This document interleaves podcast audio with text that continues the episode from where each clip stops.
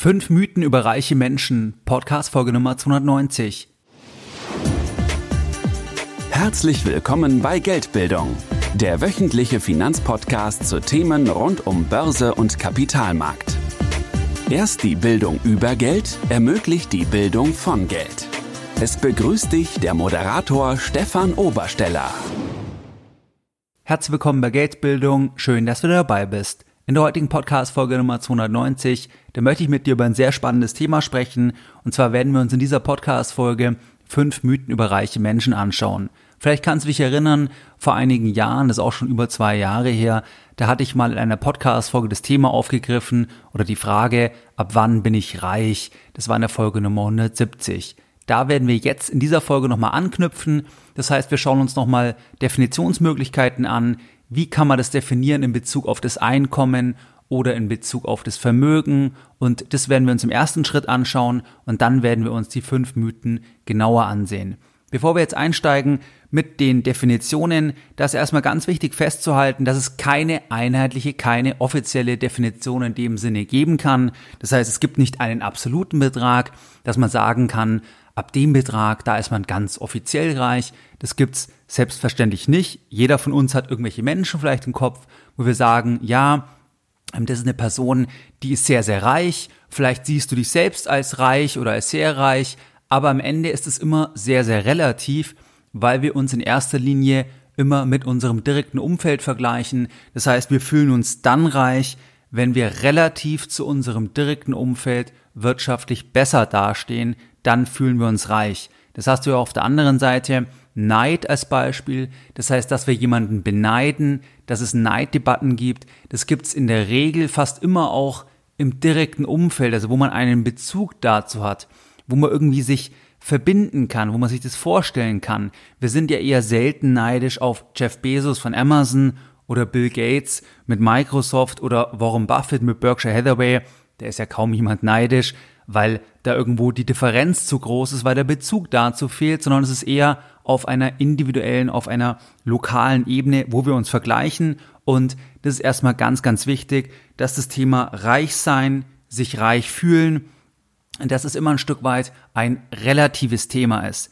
Wenn du das auf einer übergeordneten Ebene ansiehst, das heißt, wenn du mal schaust, wie stehst du da in Deutschland ganz generell im Vergleich zur Weltbevölkerung, im Vergleich zu vielen Milliarden Menschen auf der Welt? Dann muss man ganz klar erstmal konstatieren, dass letztlich erstmal jeder reich ist, in dem Sinne, dass jeder in Deutschland automatisch und ganz selbstverständlich Themen hat wie fließendes Wasser, dass Wohnraum vorhanden ist, dass es beispielsweise auch Zugang zu Bildung gibt, das überwiegend kostenlos ist, dass die Versorgung von Nahrungsmitteln gegeben ist. Das ist für uns ja hier selbstverständlich, aber es ist auf einer globalen Ebene ja sehr, sehr privilegiert. Wir nehmen das ja jetzt nicht als privilegiert wahr, zumindest wenn wir nicht also zumindest nicht auf einer täglichen Ebene, vielleicht wenn wir uns das ganz bewusst machen, wenn wir jetzt darüber sprechen, wenn wir ganz bewusst eine Dankbarkeitsübung machen, ganz spezifisch, dann vielleicht ja, aber normalerweise nehmen es die allermeisten Menschen ja nicht als Privileg wahr oder sie sehen sich ja nicht als reich,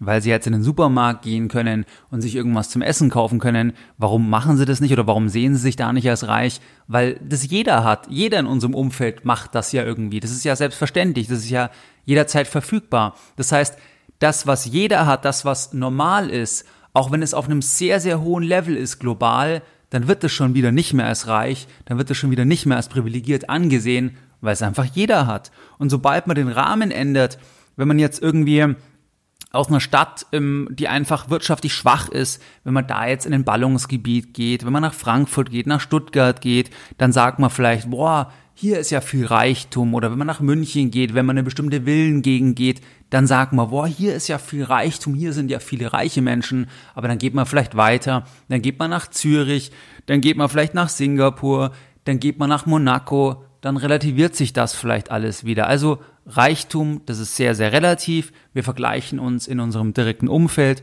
und es gibt keine einheitliche Definition.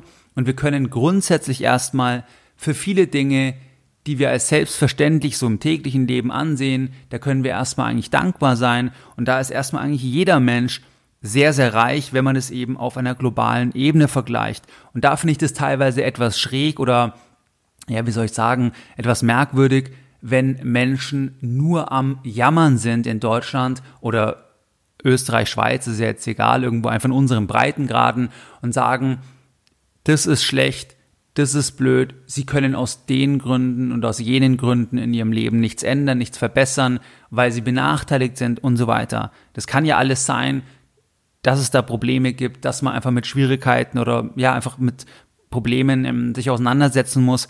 Aber man sollte auch mal schauen, wie privilegiert sind wir eigentlich und dass man auch eine Verpflichtung hat eigentlich, dass man auch sagt, dass man die Lebenszeit, wenn man schon so privilegiert ist, dass man die auch sinnvoll nutzen sollte, dass man sich auch auf die positiven Sachen konzentrieren sollte, dass man sich auf die Stärken konzentrieren sollte. Und so Themen wie, dass wir mit unserem Pass in Deutschland einfach reisen können. Wer sieht denn das als Privileg an? Die meisten jammern ja noch. Die jammern ja noch, das ist schwierig, das ist schlecht, obwohl sie extrem privilegiert sind.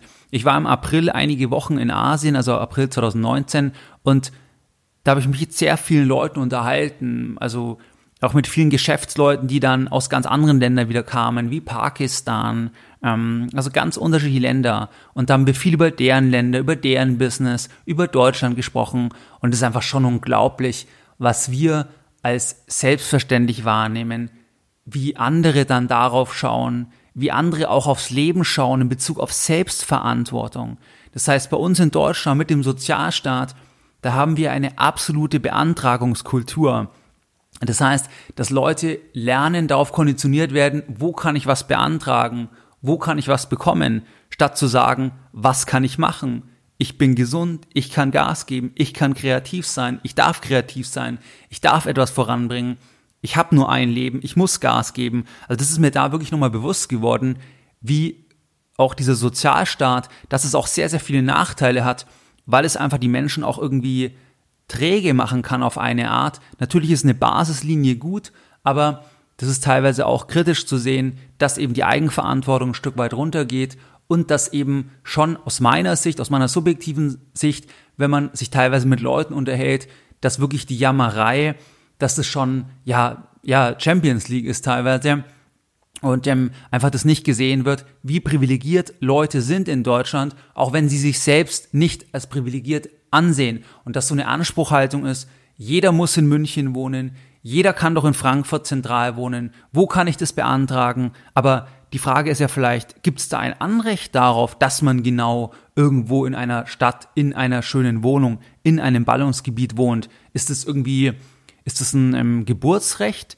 Oder ist nicht vielleicht vom Sozialstaat eher klar, dass man wohnen kann, definitiv, aber muss es nicht auch diese Differenzierungen geben, beziehungsweise dass dann einfach die Leistung, dass es auch ein Anreiz sein kann, ja, ich mache was aus meinem Leben, dass ich dann die Chance habe, eben ein Leben zu leben, so wie ich es mir vorstelle. Also das waren so Sachen, die mir da einfach bei der Reise auch nochmal aufgefallen sind. Und das zu dieser Podcast-Folge heute. Das heißt, dass man sich auch ganz bewusst machen kann, wenn du jetzt sagst, eigentlich bist du aktuell finanziell unzufrieden oder du sagst irgendwie, ich hätte eigentlich noch viel mehr machen können in meinem Alter, dass du auch sagst, einmal Dankbarkeit, was du für Möglichkeiten hast, Dankbarkeit für das, was du einfach an Möglichkeiten hast durch die Geburt allein in einem Land, wo du privilegiert bist und dass eben auch das Thema Eigenverantwortung sehr, sehr wichtig ist. Also das vielleicht zum Thema Reichtum, dass das sehr relativ ist und wenn wir uns jetzt anschauen, wie kann man das definieren, weil, das ist ganz, ganz wichtig, das Thema hat eine politische Dimension. Das Thema, ab wann bin ich reich, was ist die Oberschicht, was sind die Reichen in Anführungszeichen, dass es die Reichen nicht gibt, dazu kommen wir später noch, aber das hat eine politische Dimension, weil es geht ja auch da um die Frage, wer hat denn die starken Schultern? Ab wann sind denn Schultern stark? Ab wann? Das heißt ja, ab welchem Einkommen, ab welchem Vermögen, wie messe ich das? Das heißt, das ist ja die Frage, weil es dann ja um die Besteuerung geht, also wo kann ich mehr holen, wer muss mehr beitragen zur Allgemeinheit und ähm, deswegen hat es eine sehr, sehr große politische Dimension und wenn wir jetzt einsteigen, dann ist erstmal die Frage, was gibt's für Definitionsvarianten? Entweder kann man das ganze Thema über das Einkommen definieren oder man kann es über das Vermögen definieren. Aus meiner Sicht, das weißt du, wenn du den Podcast Geldbildung schon jahrelang verfolgst, dann weißt du das, dass aus meiner Sicht das Vermögen viel, viel wichtiger ist. Das Vermögen ist viel wichtiger, politisch, medial wird aber immer auf das Einkommen konzentriert. Da sagt man, das sind die Einkommen, das sind die hohen Einkommen. Wenn jemand 10.000 Euro netto im Monat verdient, dann ist es ein absoluter Superreicher, da müssen wir ganz, ganz viel dem wegnehmen. Das heißt, die ähm, politische Diskussion geht immer aufs Einkommen. Für mich persönlich, aus meiner Sicht, ist das Vermögen viel relevanter, weil beim Einkommen, da ist in der Regel ja die Abhängigkeit von der, von der Beschäftigung gegeben und beim Vermögen kann es sein, dass das Vermögen halt reicht, um für immer davon zu leben, wobei das Vermögen auch ein steuerbares Einkommen generiert, aber eben kein Spitzeneinkommen.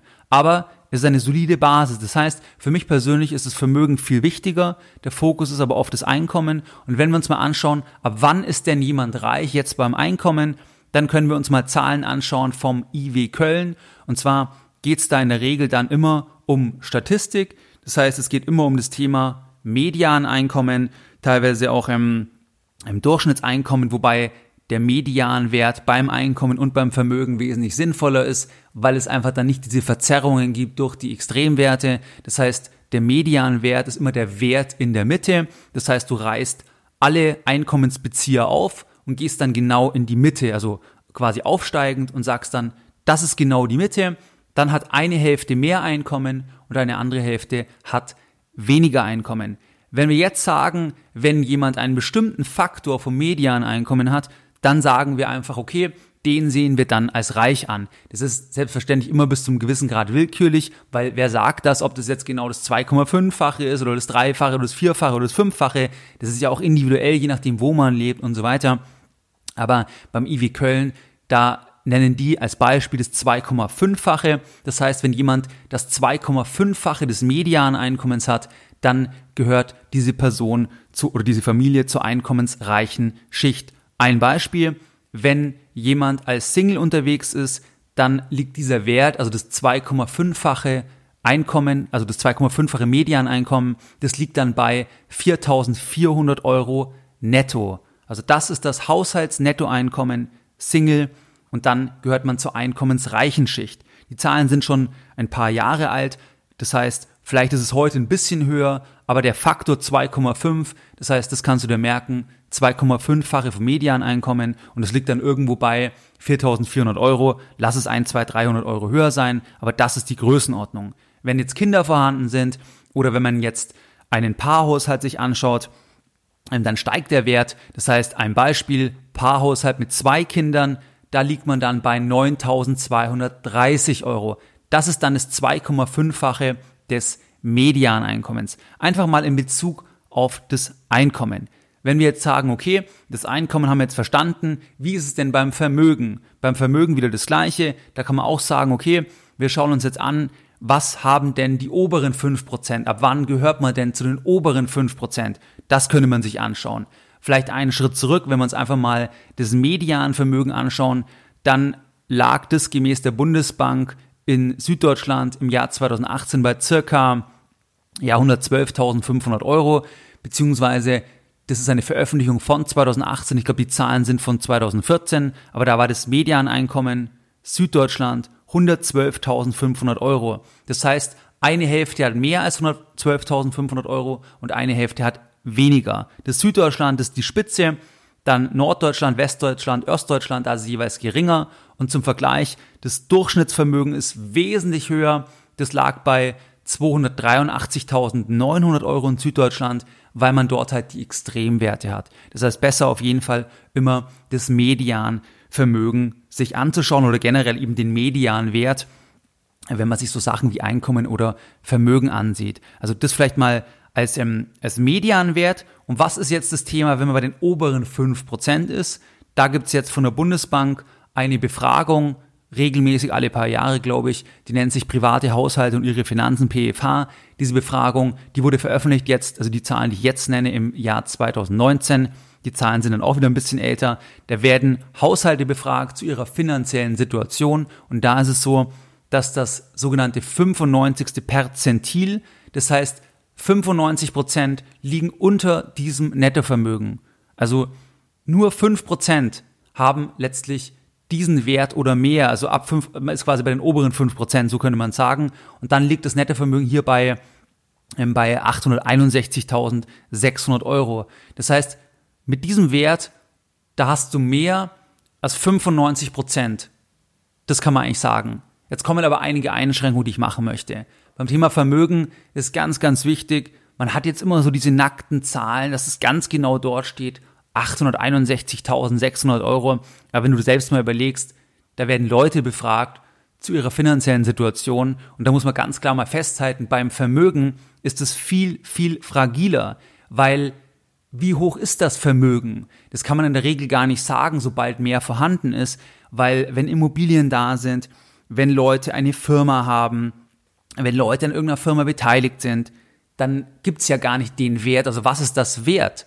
Bei einer privaten Firma, das ist dann der Wert, den andere bezahlt, wenn er die kauft. Aber das macht man ja in der Regel nicht oder man macht es einmal, wenn man es dann verkauft. Also man weiß den genauen Wert gar nicht. Man kann natürlich sagen, man macht eine Bewertung, man hat ein Gefühl, man hat irgendwelche äh, Multiples, die man ansetzt, man hat irgendwie Wettbewerber, der verkauft wurde.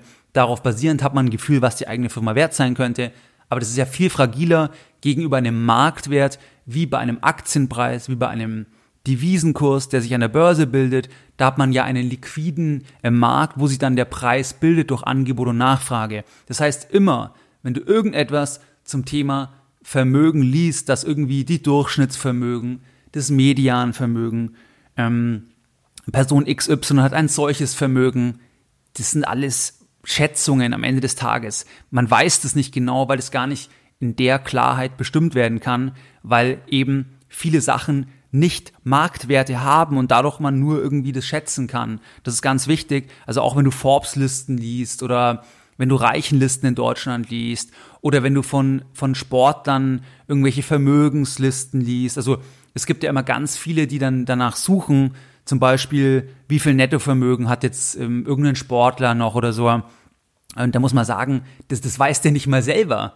Das kann der gar nicht wissen, das genaue Nettovermögen, sobald der eben Sachen hat, die nicht gehandelt werden, wo er auf Knopfdruck das sofort liquidieren kann. Sobald er in solche Assets investiert ist, kann er das genaue Vermögen nicht kennen.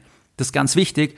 Deswegen, dass man das jetzt nicht überstrapaziert, sage ich mal, die Validität von den Daten, aber einfach für dich als Gefühl. Das heißt, schauen wir aufs Einkommen, 4.400 Euro drüber, Single-Haushalt, schauen wir aufs Vermögen, dann ist man bei, ähm, bei ähm, 861.600 Euro, dass man bei den oberen 5% so gesehen, weil 95% darunter liegen. Es gibt jetzt interessante ähm, Vermögensforscher auch, wo man auch viele Artikel und Themen findet, die die bearbeiten, und zwar einen gewissen Michael Hartmann und einen Thomas Druyen.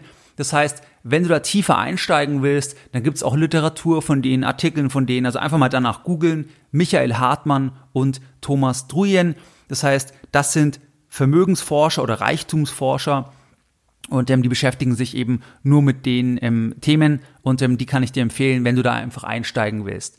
Wenn wir jetzt uns mal eine Definition anschauen, das heißt, wir hatten jetzt Einkommen und Vermögen, dann gibt es ein Zitat von diesem Thomas Druyen, also von diesem Vermögensforscher, der hat gesagt, Zitat Anfang, reich im landläufigen Sinne ist man aber erst, wenn das Vermögen so groß ist, dass man unabhängig vom Erwerbseinkommen leben kann. Zitat Ende.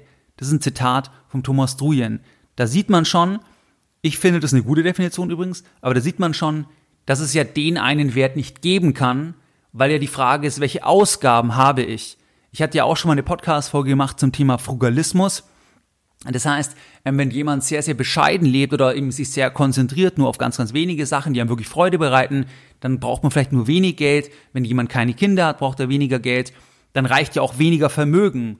Weil wenn man vom Vermögen leben will, dann hat man ja eben die Variablen, welche Erträge kann ich sicher generieren und welche Ausgaben habe ich. Und je nachdem ergibt sich ja dann eine Vermögenshöhe. Und ganz böse gesagt, ganz vereinfacht gesagt, wenn ich gar kein Geld brauche, wenn ich als Einsiedler lebe, dann bin ich im Sinne der Definition vom Thomas Trujener auch frei, dann bin ich auch reich, weil ich sehr viel Zeit habe, weil ich gar kein Geld brauche und ich bin nicht auf das Erwerbseinkommen angewiesen. Also das heißt, dass quasi der Verzicht führt in dieser Definition auch schon zu Reichtum, weil man einfach viel weniger Vermögen braucht, um eben dann im Sinne dieser Definition reich zu sein. Das heißt, so kann man es auch betrachten und es gibt dadurch einfach nicht die eine Zahl. Es gibt jetzt eine kurze Unterbrechung der heutigen Podcast-Folge mit einer einfachen Frage an dich. Würdest du gerne Fahrzeiten, Arbeitswege oder Wartezeiten produktiver nutzen? Wenn du sagst ja, das würdest du gerne, dann möchte ich dich auf den Sponsor der heutigen Podcast-Folge hinweisen und das ist Blinkist. Es kommt jetzt eine kurze Werbeunterbrechung. Blinkist ist eine App und mit dieser App da kannst du dir die Kernaussagen aus über 2500 Büchern in nur 15 Minuten durchlesen oder super praktisch anhören. Es gibt bei Blinkist Sachbücher über persönliche Entwicklung, Psychologie, Business-Ratgeber und vieles mehr. Am Ende von jedem Titel, da bekommst du konkrete Handlungsanweisungen, das heißt eine Art Lessons Learned.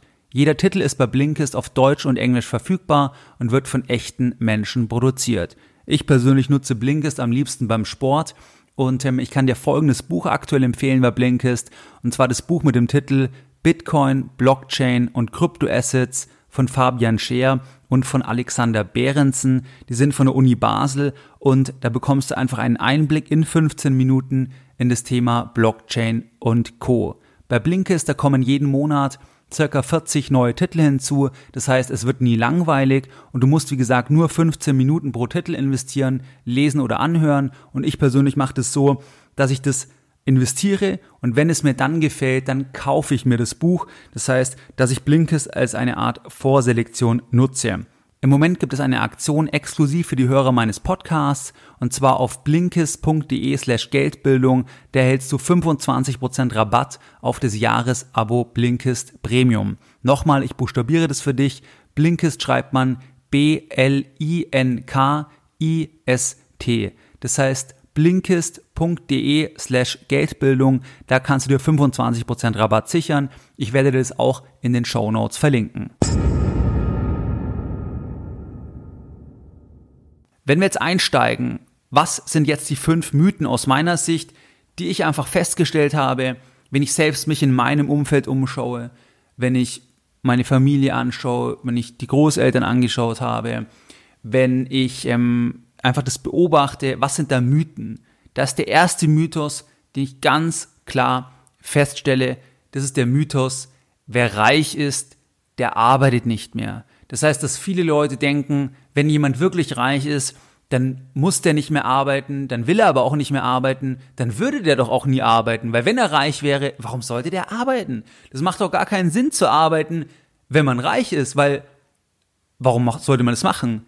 Das denken noch ganz viele Leute und dahinter steht ja die Idee oder quasi die Lebensansicht, dass man arbeitet, um Geld zu verdienen. Und dass die Idee zu arbeiten, um was voranzubringen, um die Lebenszeit zu gestalten, das ist ja ganz, ganz weit weg. Das ist ja völlig weg von dem Ansatz. Und ich kann es auch verstehen, weil es gibt selbstverständlich sehr viele Berufe, die gesellschaftlich extrem wichtig sind, aber die vielleicht nicht die Lebenserfüllung sind. Und nicht jeder hat auch die Möglichkeit, dass man, oder auch den Freiraum, dass man sich irgendetwas aufbaut, wo man quasi das nicht mehr als reine Arbeit empfindet. Aber grundsätzlich ist es aus meiner Sicht so, dass die reichsten Menschen, die finanziell erfolgreichsten Menschen, die haben ja nicht angefangen in der Regel nur, weil sie möglichst schnell reich werden wollen, weil das ja viel zu lang dauert, viel zu unsicher ist und ähm, der Prozess ja viel zu hart ist dann, sondern die haben ja schon angefangen, weil es auch ein Thema ist, was ihnen Spaß macht, wo sie auch Fähigkeiten haben, was auch ein Stück weit ihrer Leidenschaft entspricht. Das darf man jetzt nicht überstrapazieren mit der Leidenschaft, aber schon, wo sie auch Stärken haben, weil nur wenn du in etwas gut bist oder nur wenn du etwas gerne machst, dann kannst du auch in der Sache gut sein und nur wenn du dann in der Sache gut bist, dann kannst du auch da Erfolg haben, weil du ja wieder Mehrwert generieren musst für andere. Ich meine, wenn, wenn wir uns die Forbes-Liste anschauen, dann sind es ja Leute, die Unternehmen aufgebaut haben. Denke an Bill Gates oder Jeff Bezos. Jeff Bezos hat sich aus einer hochkomfortablen Situation heraus selbstständig gemacht mit Amazon. Warum hatten der das gemacht? Aus finanziellen Gründen? Weiß ich nicht. Ihm ging es ja vorher schon sehr, sehr gut. Also der hat ja vorher schon sehr, sehr ähm, ähm, gut gelebt. Der hat sich selbstständig gemacht, weil er diese Idee, diese Vision hatte, halt von Amazon, von der Revolution, vom Handel erstmal mit Büchern. Und ähm, das ging ja ewig lang plus mit allen Krisen, Problemen, wo es auch immer aus sein kann wieder. Wenn jetzt jemand sagt, der macht sich da selbstständig, der startet es, weil er sofort reich werden will. Ich glaube, das ist extrem verkürzt, weil sonst würde er ja auch heute nicht mehr arbeiten. Und ich beobachte eigentlich immer das Gegenteil. Das heißt, viele sagen, wer reich ist, der arbeitet nicht mehr. Und diese sagen, wenn ich erstmal reich bin, dann würde ich nicht mehr arbeiten. Und andererseits sehe ich genau das Gegenteil. Je, je reicher Leute sind, desto mehr arbeiten sie in der Regel. weil im Prinzip die Arbeit Teil von ihrer Existenz ist, weil es eine Sinn oder weil, weil es sinnstiftend ist, weil sie da sehr gut sind, weil ihnen das Spaß macht, weil sie ja sehr gut sind. Wenn etwas Spaß macht und wir sehr gut sind, dann, dann ist es ja einfach auch sinnstiftend. Und es ist also genau das Gegenteil eigentlich von dem, was viele annehmen. Und ähm, das hat auch was mit der Frage zu tun, wie man auf das Leben schaut. Das heißt, wenn man auf das Leben schaut, in einer Trennung Arbeitszeit, Freizeit, Rente, ähm, Arbeitszeit, dann ja, dann, dann mag das so sein. Und wie gesagt, es gibt sicher Berufe, wo das absolut ähm, vermessen ist zu sagen, das muss deine Leidenschaft sein. Ich meine, das ist ein absolutes Privileg. Aber ich glaube eben, die Reichsten, oder das beobachte ich halt auch jetzt auf, auf Mittelstandsebene, wenn jemand sich selbstständig macht, wenn jemand ein Risiko eingeht und dann daraus irgendwann eine Firma wird, wo jemand Vermögen geworden ist, dann, dann hat er das gemacht, weil er irgendein Thema gesehen hat und nicht, weil er eben kurzfristig reich werden will und dann arbeitet er eben weiter. Und was auch wichtig ist, dass viele eben aus der Perspektive, wenn ich dann quasi genügend Geld habe, dann muss ich das Lästige nicht mehr machen und ich kann dann nur noch entspannen. Ich kann dann nur noch das machen, was vielleicht ähm, mir Spaß macht, eben wenn ich denke, Urlaub, das macht mir Spaß oder mir macht Spaß irgendwie einfach ähm, Netflix-Serien zu schauen, was auch immer. Was viele dann nicht sehen, dass das immer der Gegenpol ist. Also die machen sich das nicht klar, dass Entspannung nur Entspannung ist, weil ich auch Anspannung habe. Habe ich nur Entspannung, ist es gar keine Entspannung mehr, weil der Gegenpol fehlt.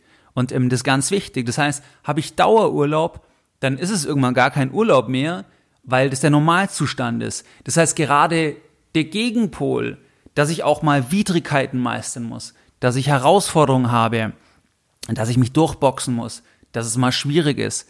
Genau das ist die Voraussetzung, dass ich überhaupt Glück, Freude, Zufriedenheit, auch Entspannung wirklich empfinden kann, aus meiner Sicht. So, so ist es bei mir. Also, ich glaube, dass es ein Trugschluss ist, eben zu glauben, also ich sehe das auch, ich meine, ich, ich sehe das im engsten Umfeld. Ähm, es ist nicht nur, oder, oder wenn es nur Entspannung ist, ist es einfach keine Entspannung mehr. Also das vielleicht zum, zum ersten Mythos, wer reich ist, der arbeitet nicht mehr. Zweiter Mythos, das ist auch ganz wichtig, vor allem auch wenn du dich online bewegst, wenn du andere Podcasts hörst, wenn du Blogs liest oder dann heißt es ja oft, ähm, die Reichen, die haben XYZ gemacht. Also wer reich ist, der hat diese fünf Schritte befolgt, der hat diese zehn Schritte befolgt. Und da ist es so, aus meiner Sicht, das ist halt nicht schwarz-weiß. Es gibt so unterschiedliche Varianten, wie Menschen auch vermögend geworden sind. Es kann sein, durch Unternehmensgründung sehr, sehr oft, durch Unternehmensgründung sogar, gerade auch die Reichsten, das muss man ganz klar sagen, wenn du dir die Forbes-Listen anschaust, das habe ich auch mal bei einem der Vermögensforscher gelesen, dann ist es so, dass fast alle dann wirklich unternehmerisch tätig sind, weil man ja eigentlich wirklich das nur durch diese maximale Wertschätz oder Wertschöpfung dann werden kann, ähm, dass man dann quasi wirklich in die Forbes-Liste kommt. Das ist sicher so, dass man sagen kann, eben ähm, die aller, allermeisten Milliardäre sind irgendwie unternehmerisch tätig. Aber es gibt noch viele andere Varianten, wenn, wenn du jetzt denkst an, an zum Beispiel Vorstandsvorsitzende, die sind übrigens auch angestellt oder Manager, die sind auch angestellt. Die können ja auch Millionen verdienen und die können Hunderttausende verdienen. Die können das Geld anlegen und dadurch auch richtig reich werden. Das heißt, dass zum Beispiel jeder selbstständig sein muss, jeder Unternehmer tätig sein muss, um reich zu sein, das widerlegt ja die Praxis. Natürlich gibt es einen gewissen Zusammenhang, das ist klar, weil die größten Erträge erntet der Inhaber, das ist logisch, weil der auch das Risiko hat, aber es gibt eben auch angestellte Topmanager oder wenn du denkst, du hast jetzt einen Job, der dir Spaß macht, wo du gutes Geld verdienst, wenn du jetzt mit viel Geld bist und dein Geld gut anlegst, dann kannst du darüber auch reich werden. Klar, also es gibt nicht den einen Weg, den unbedingt jeder gehen muss, sondern es gibt viele verschiedene Varianten. Und ähm, da habe ich auch ein super Zitat von dem Thomas Druyen gefunden. Das möchte ich dir einfach mal vorlesen. Und zwar folgendes schreibt er, Zitat Anfang, die Reichen, die gäbe es als kohärente Gruppe gar nicht, erzählt der Vermögensforscher. Dann wörtliches Zitat, zwischen hochvergüteten Vorstandsvorsitzenden und Börsengurus, zwischen Stahlmagnaten und Medienmogulen, zwischen Oligarchen und generösen Philanthropen, zwischen Familiendynastien und Filmstars liegen individuelle und biografische Welten. Zitat Ende. Das heißt, schreibt er hier auch, ist auch meine Erfahrung, es gibt einfach ganz viele verschiedene Wege. Und wenn du jetzt eben liest, genau dieser Weg muss es sein. Ja, also ist sehr unterschiedlich. Und auch wenn man sagt, die Reichen machen immer genau das. Die Reichen haben immer eine Morgenroutine. Die Reichen lesen immer x Bücher pro Monat. Ja, ich meine, das, genauso gibt's andere, die reich sind, die es nicht machen. Ich meine, das ist im, klar kann man vielleicht sagen, ähm, Eigenmotivation, Zielstrebigkeit, Eigenverantwortung, das sind Sachen, die braucht man, wenn man da Erfolg haben will. Aber am Ende des Tages ähm, ist es nicht die eine Sache. Und auch wenn man schaut, wie ist jemand jetzt richtig reich geworden, wenn du dir jetzt zum Beispiel wirklich Milliardäre anschaust, da habe ich letztens ein Interview von Charlie Munger gelesen oder als Video angeschaut, und zwar kurz nach der Hauptversammlung. Der hat gesagt, dass zum Beispiel seine Geschichte, er wüsste nicht, ob das so wiederholbar ist, ob er das nochmal so schaffen würde, und dass es eigentlich immer ein Ergebnis ist aus Luck und Skill. Das heißt, wenn du wirklich riesige Erfolge hast, ist es immer Luck und Skill ein Stück weit, weil du brauchst Glück, Du brauchst aber auch natürlich die, die eigenen Fähigkeiten und man kann Glück auch ein Stück weit erzwingen. Aber wenn du Leute eben anschaust, ist wirklich wie, wie ein Manga oder ein Jeff Bezos, da muss so viel passen. Ich meine, das, das kann man nicht kontrollieren letztlich.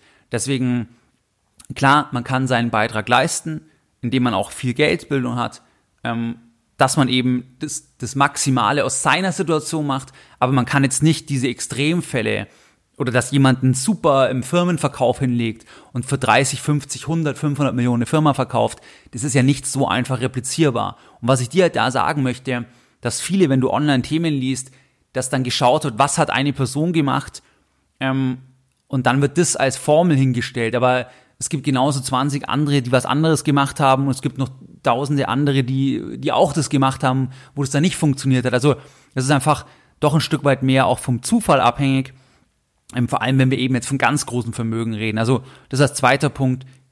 Die Reichen, die haben immer XYZ befolgt. Das ist für mich ein absoluter Mythos. Wenn wir den dritten Punkt anschauen, oder den dritten Mythos, dann ist es der Mythos, dass im Crash gewinnen die Reichen. Also wenn wir wieder einen Crash haben, dann, dann werden die Reichen, die werden sich dann noch die Taschen noch voller machen und so weiter. Das, das wirst du ganz oft lesen auf YouTube oder bei Kommentaren oder wenn du auf Facebook unterwegs bist da wirst du das oft lesen, dass Leute so denken, das schreiben. Und dem können wir uns mal genauer anschauen. Also gewinnen im Crash die Reichen. Jetzt ist ja die Frage, wie auch immer man reich genau definiert, haben wir jetzt ja sehr differenziert uns angeschaut, dann ist das Geld ja irgendwo investiert. Also wenn jemand 20 Millionen hat, dann ist das Geld ja irgendwo investiert, sei es in Anleihen, Firmenbeteiligungen, Aktien, was auch immer. Jetzt ist die Frage, was passiert denn mit denen, mit den Sachen, mit den Bewertungen, wenn ein Crash kommt, was passiert denn dann? Dann fallen die Bewertungen. Wenn wir uns jetzt mal den Bezos anschauen, wenn die Amazon-Aktie beim nächsten Crash um 50% fallen würde, was passiert denn mit seinem Nettovermögen? Jetzt müsste man schauen, wie viel Aktien hält er da noch, aber ich würde mal behaupten, dass die Amazon-Aktien, dass das das Gros ist von seinem Vermögen und wenn jetzt ein Crash kommt, dann fällt die Bewertung von der Aktie und dann ja, vielleicht halbiert sich sein Vermögen dann oder, oder das sinkt um 40, 30 Prozent. Das heißt, dass die Reichen im Crash gewinnen, ähm, das stimmt insofern nicht, weil je reicher jemand ist, desto mehr hat er das in Produktivvermögen investiert, was ja allalong eine super Rendite bringt, jetzt mal abstrakt gesprochen, aber selbstverständlich in einer Krise, in einem Crash trifft es die Bewertungen. Das heißt, die Bewertungen fallen dann halt um 40, 50, 60 Prozent und damit sinkt auch das Vermögen, weil das ja das Vermögen ist. Und bei der Forbes-Liste hast du ja die Leute, das sind ja irgendwelche Riesenkonzerne, die Aktienpakete halten. Schauen Bill Gates an, schauen Warren Buffett an.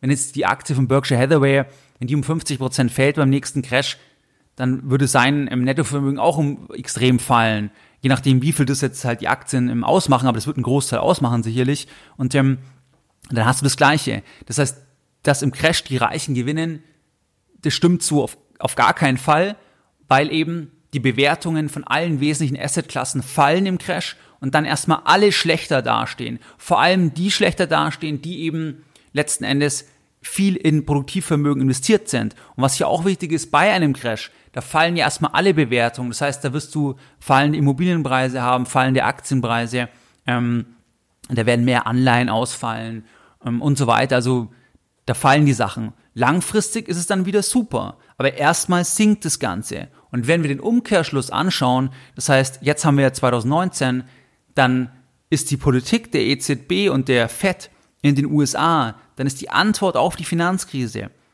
Das war ein Reichtumsprogramm, Weil natürlich jeder, der Vermögen hat, der ist dadurch viel reicher geworden. Das heißt, die Politik der EZB als Konsequenz einfach, um die Banken zu stabilisieren, ähm, um die Krise zu lösen, um die Wirtschaft anzukurbeln, das hat vor allem jetzt im ersten Schritt erstmal das, ähm, die Vermögensungleichheit massiv erhöht, weil einfach die Vermögen von Leuten, die viele Aktien, viele Immobilien haben, ähm, die Vermögen sind ähm, extrem angestiegen, die haben sie halt verdoppelt oder wie auch immer dann das Portfolio genau aussieht. Das heißt, die Zinspolitik hat erstmal die Vermögen getrieben, aber den gleichen Effekt hast du auch in die andere Richtung. Aber das Wichtigkeit, wenn man sich überlegt, was war der größte Treiber für Vermögensungleichheit, dann war das oder dann ist das die Zinspolitik. Das ist die Zinspolitik. Weil wer zum Beispiel kein Vermögen hat und nur vom Arbeitseinkommen lebt, der konnte ja nicht profitieren. Und das ist das Thema. Also der hat jetzt nicht profitiert Dadurch ist auch die Ungleichheit gestiegen, aber das Gleiche wird man auch in die andere Richtung haben. Eine Extremposition nimmt da Charlie Manga ein. Charlie Manga wurde mal gefragt, inwieweit er ähm, eigentlich die, das, das Ungleichgewicht, also zwischen Arm und Reich, als Problem sieht. Da hat er gesagt, dass halt by accident durch die Politik der FED die Reichen halt oder jemand, der halt Geld oder Vermögen hat, Extremvermögen geworden ist, weil die Assetpreise halt massiv gestiegen sind, aber dass auch dort die Luft wieder rausgeht, also die Diskrepanz wieder schrumpft quasi bei der nächsten Krise, weil dann einfach erstmal die Assetpreise um 40, 50 Prozent korrigieren und dann ist sich wieder ein Stück weit relativiert. Das ist sicher ein Extremthema, weil man ja auch dann auf der anderen Seite in der Krise auch wieder Entlassungen hat, wo dann auch wieder Leute stärker betroffen sind, die kein Vermögen haben.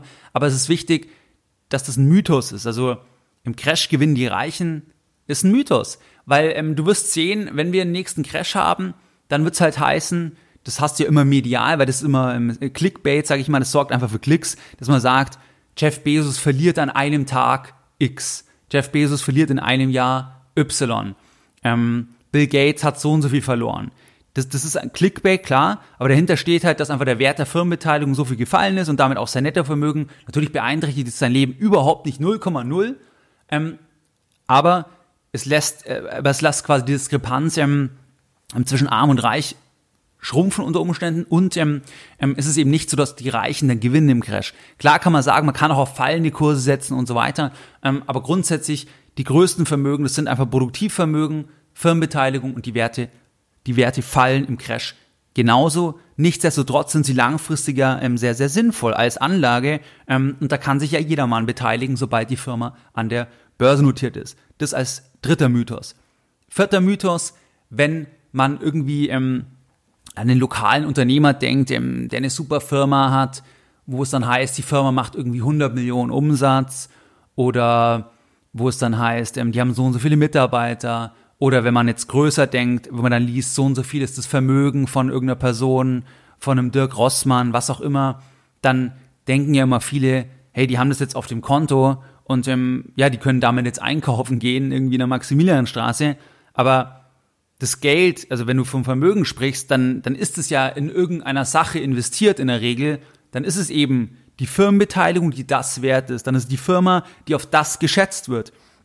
Und dann, also, und dann profitieren ja auch andere wieder davon, weil dann ist es der Wert der Firma. Und je größer der Wert der Firma ist, desto mehr Leute werden in der Regel dort arbeiten, also desto mehr Arbeitsplätze, desto mehr Familien hängen davon ab. Das heißt, das Geld liegt nicht auf dem Konto einerseits, das Geld ist quasi der Wert der Firma und davon haben auch andere etwas. Und wenn man manche Politiker anschaut, die dann sagen, dort muss man mehr besteuern, ähm, man muss jetzt irgendwie, keine Ahnung, bei, bei Familienunternehmern, die eine Firma mit, die eine, eine tolle Firma haben, da muss man zugreifen, was sie nicht verstehen.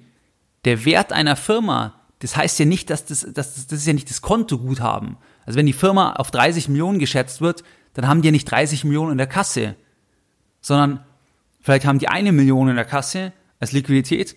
Ähm, die machen halt gute Gewinne und sind auf Basis vom Multiple, von der Bewertung dann die 30 Millionen wert. Aber das ist nicht das, was die einfach haben. Und wenn man dann sagt, auf Basis von solchen Werten will man jemanden besteuern, ähm, dann schadet man ja auch wieder Arbeitsplätzen und so weiter. Also das ist der vierte Mythos, das Geld liegt nicht auf dem Konto, ähm, sondern das Geld ist in Vermögenswerte investiert und davon haben auch andere etwas. Auch das ist nicht schwarz-weiß. Es gibt selbstverständlich auch ähm, Spekulationen. Ähm, es gibt Sachen, wo es nicht direkt diesen Zusammenhang zur Realwirtschaft gibt, Wo es aber sicher der Fall ist, ist eben, wenn du an große Familienunternehmen denkst, wo wirklich der Wert der Firma, da haben ganz viele andere Leute auch was davon und der Inhaber hat das Geld nicht auf dem Konto. Fünfter Punkt, Reiche oder fünfter Mythos, Reiche haben immer ein sehr hohes Einkommen. Das heißt, dass man eben sagt, reiche Leute sind Leute, die haben ähm, ein Einkommen von einer Million im Jahr. Ähm, das sind die reiche Leute oder das, das ist das Thema.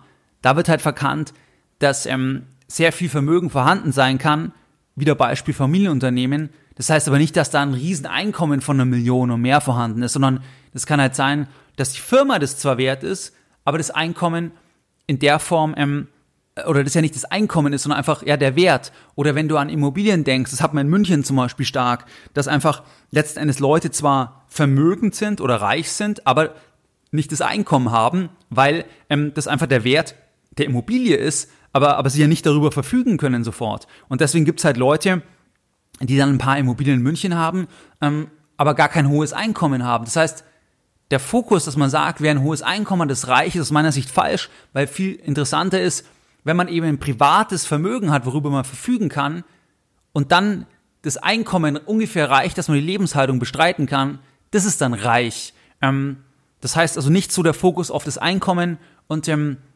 das ist für mich der fünfte Mythos. Also Reiche haben immer ein sehr hohes Einkommen. Das ist definitiv ähm, nicht der Fall. Das kann der Fall sein, aber es gibt auch die Fälle, wo Leute extrem hohe Einnahmen haben, aber gar nicht sparen.